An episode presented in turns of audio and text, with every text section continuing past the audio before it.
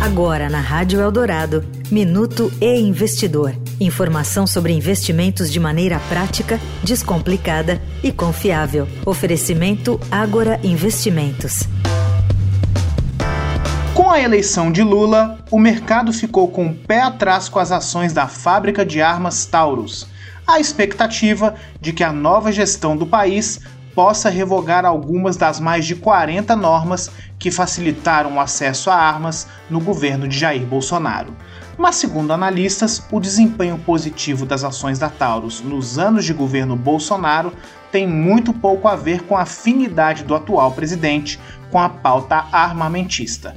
Por isso, o papel deve ser pouco afetado, mesmo que Lula decida revogar as medidas que facilitaram o acesso a armas.